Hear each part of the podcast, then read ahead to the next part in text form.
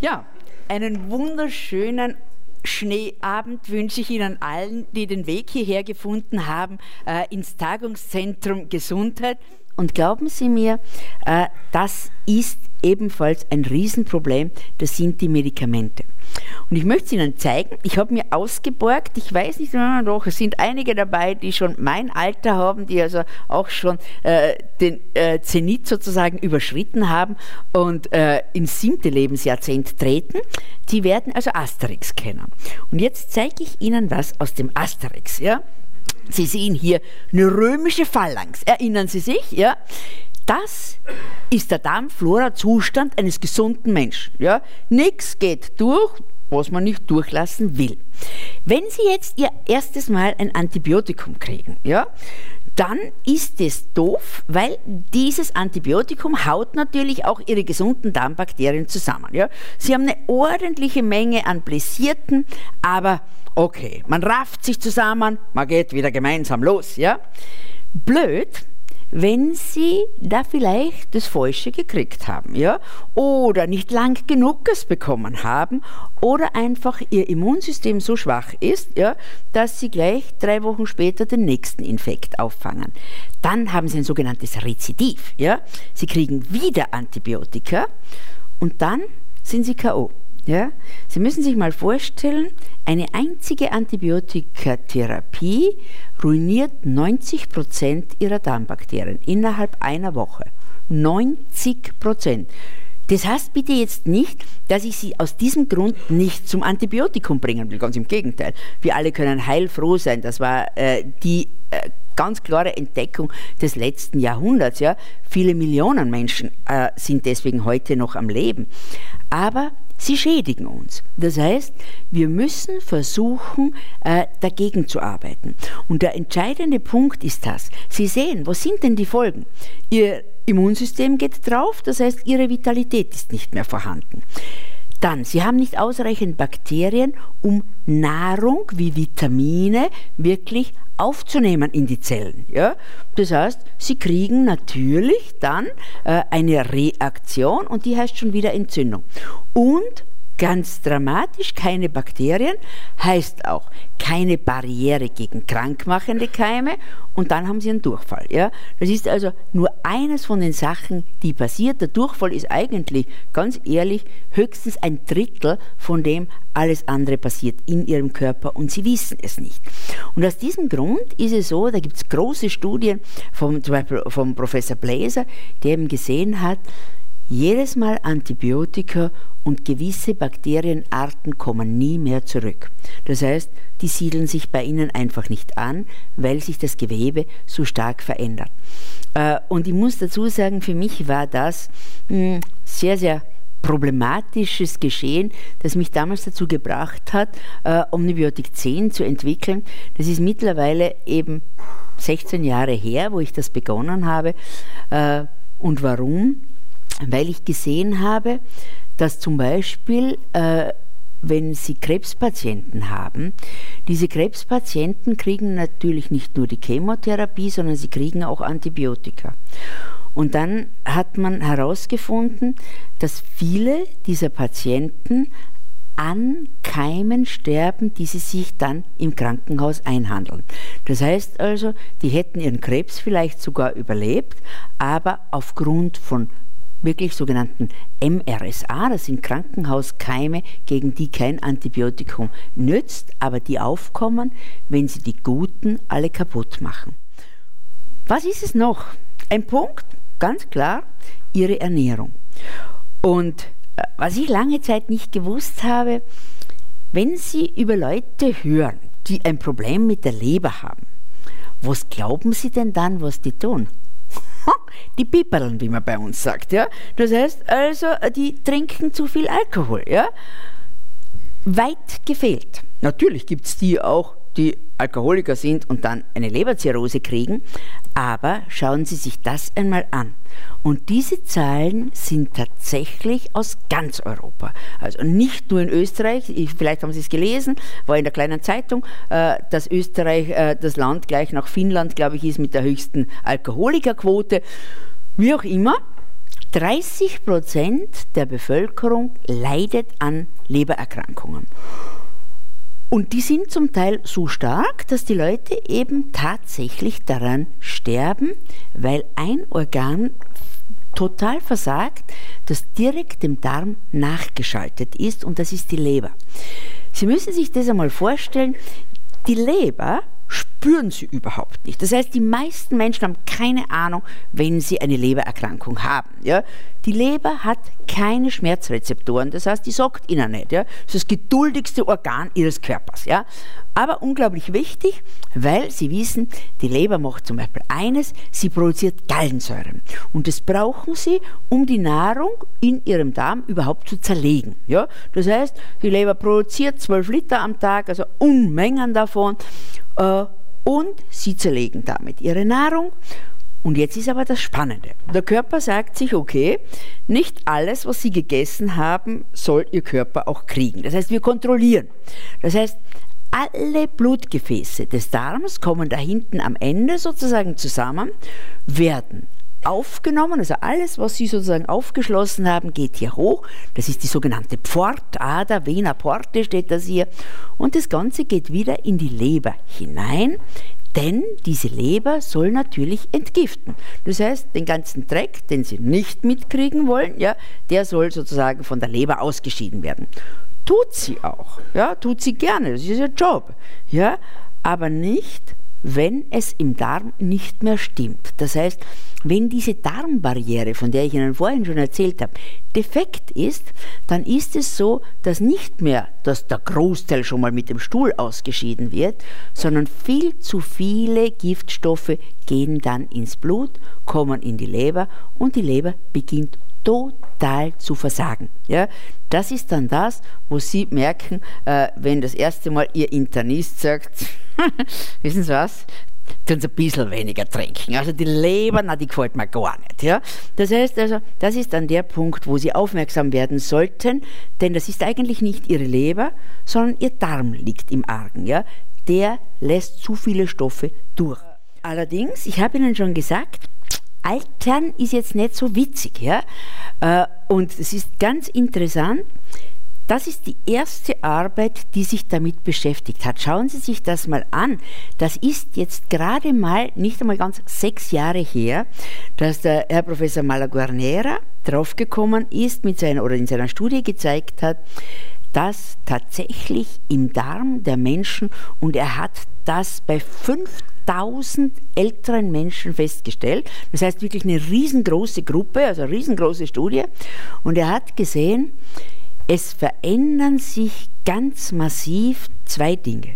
Nämlich viele von den guten, nämlich vor allem von diesen Milchsäurebildnern, ja, gehen weg. Ja, und wenn Sie sich das anschauen, Bifidobakterien. Ein kleines Kind, das geboren wird, hat im ersten Jahr, also zuerst einmal hat es gar keine Bakterien, ja, aber dann besiedelt es sich und so nach etwa einem Jahr sind 70 Prozent seiner Bakterien Bifidobakterien. Wissen Sie warum?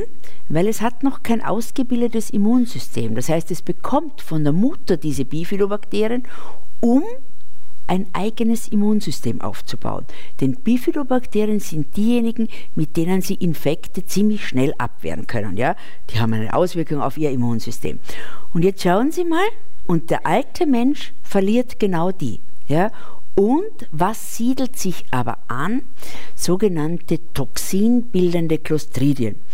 Das sind diese sozusagen Keime, die ziemlich unangenehm sind, also nicht nur, dass sie Giftstoffe produzieren, die in ihrem Darm wieder zu Entzündungen führen, sondern viele von denen sind zum Beispiel auch antibiotikaresistent. Also, wenn Sie dann ein Antibiotikum nehmen müssen, dann gehen noch mehr von den Lactobacillen und Bifidobakterien drauf und denen tun Sie damit gar nicht weh.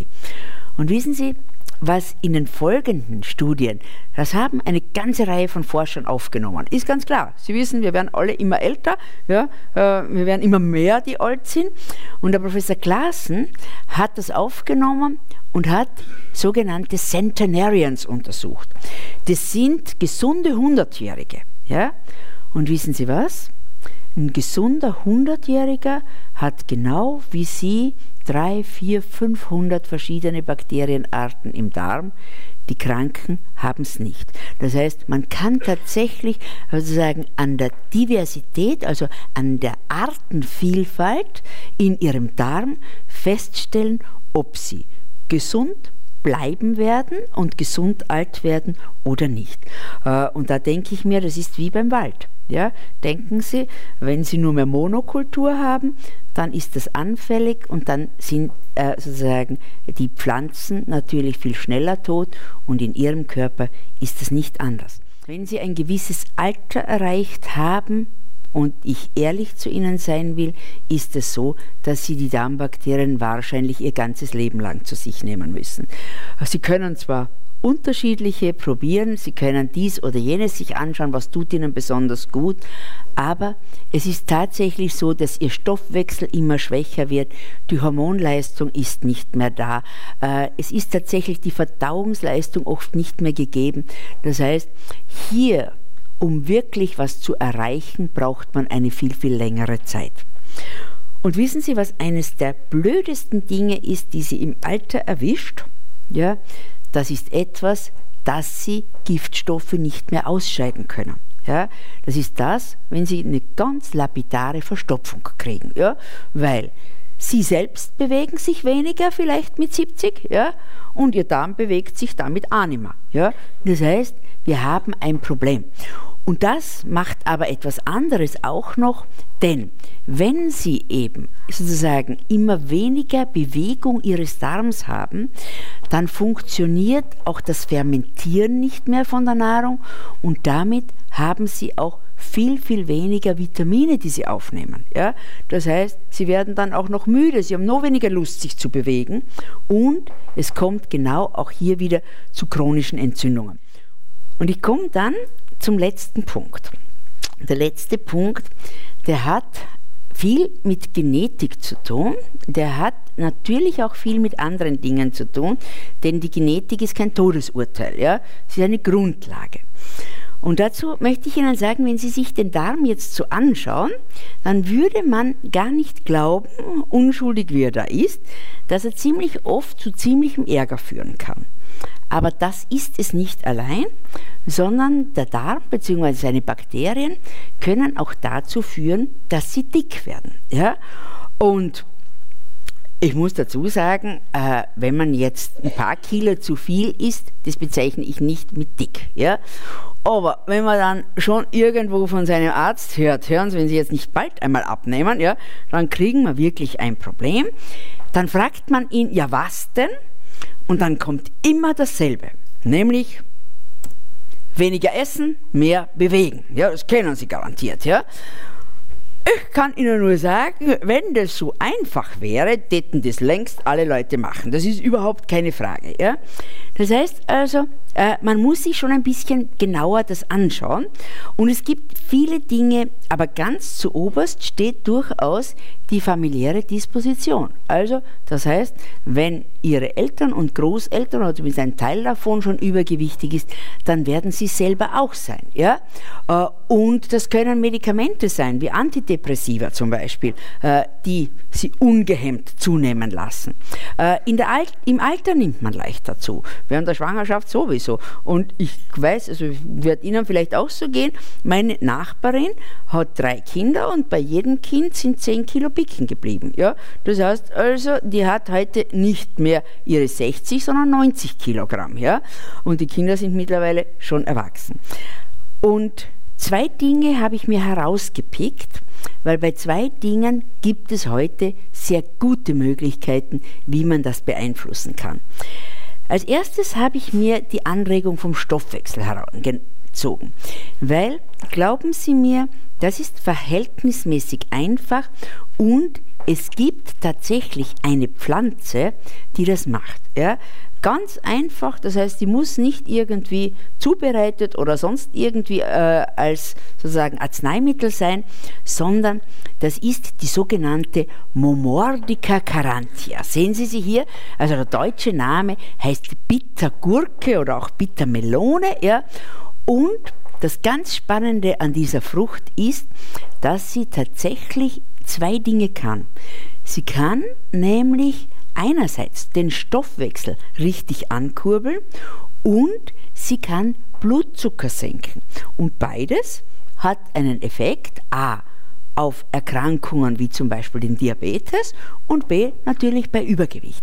Und diese Pflanze, Sie sehen hier eine Arbeit äh, aus äh, New Orleans, da ist es tatsächlich so gewesen, dass Sie gesehen haben, also 80 Prozent der Diabetiker haben es tatsächlich nicht nur geschafft, ihren Blutzuckerspiegel um bis zu 40 Prozent innerhalb von drei Monaten zu senken, sondern auch Gewicht zu verlieren.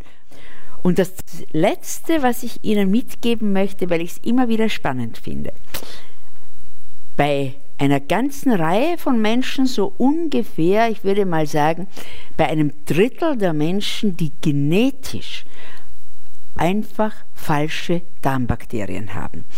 Und das Interessante ist, äh, dass man da dann oft sagt, naja, der eine ist einfach ein guter Kostverwerter und der andere ein schlechter.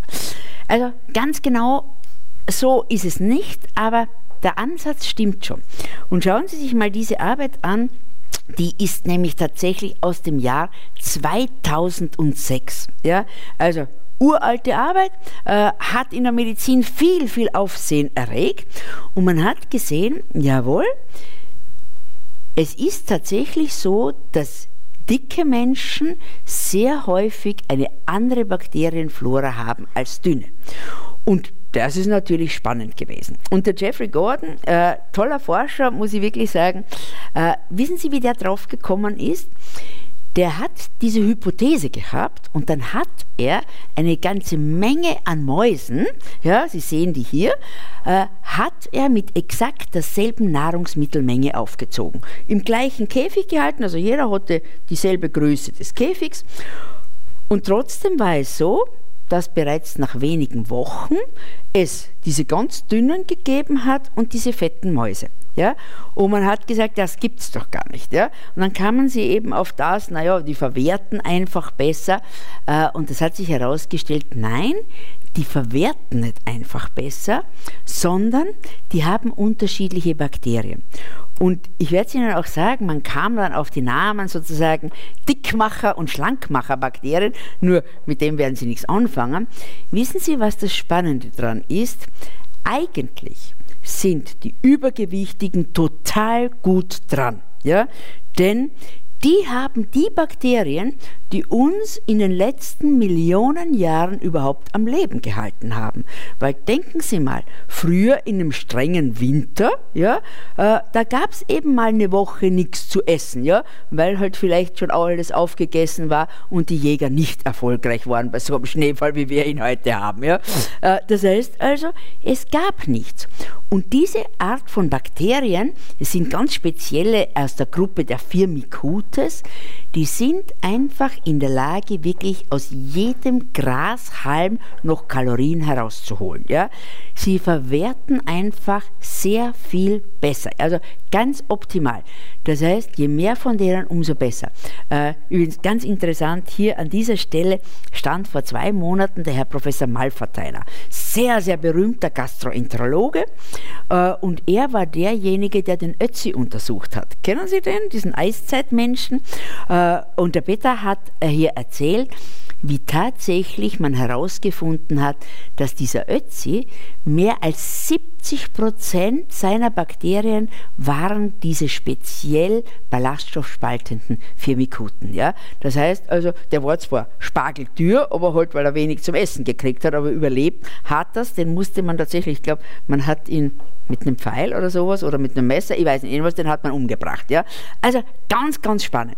Das heißt, wie erkennt man das? Äh, klar, Sie können einen Labortest machen und da gibt es genug in dieser Richtung, aber Sie erkennen es ganz einfach an einer Geschichte, nämlich ob Sie nach jeder Diät, bei der Sie fünf Kilo abgenommen haben, drei Tage später wieder drei Kilo zugenommen haben. Wenn Sie das haben, brauchen Sie es nicht einmal untersuchen, dann haben Sie diese Dickmacherbakterien in sich.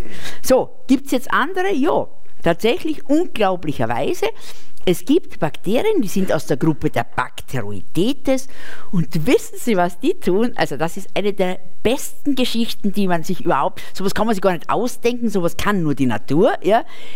Diese Bakterien gehen her und verkapsulieren Kohlenhydrate, also Zucker, ja, und bringen die aus dem äh, Darm wieder mit dem Stuhl raus, ja, sodass sie sie gar nicht erst als Energie für ihren Körper ihnen zur Verfügung stellen. Ist natürlich toll, man muss nur ganz, ganz klar sagen, das betrifft etwa ein Drittel der Übergewichtigen. Ja? Das heißt also, die anderen zwei Drittel haben sehr wohl dieses Problem mit äh, weniger Essen, mehr bewegen. Ja? Also es gibt schon äh, die auch. Ja, mir bleibt nur mehr, mich erst einmal zu bedanken. Äh, ich wünsche Ihnen einen schönen Abend. Ich wünsche Ihnen ein gutes Leben mit einem gesunden Darm. Danke vielmals.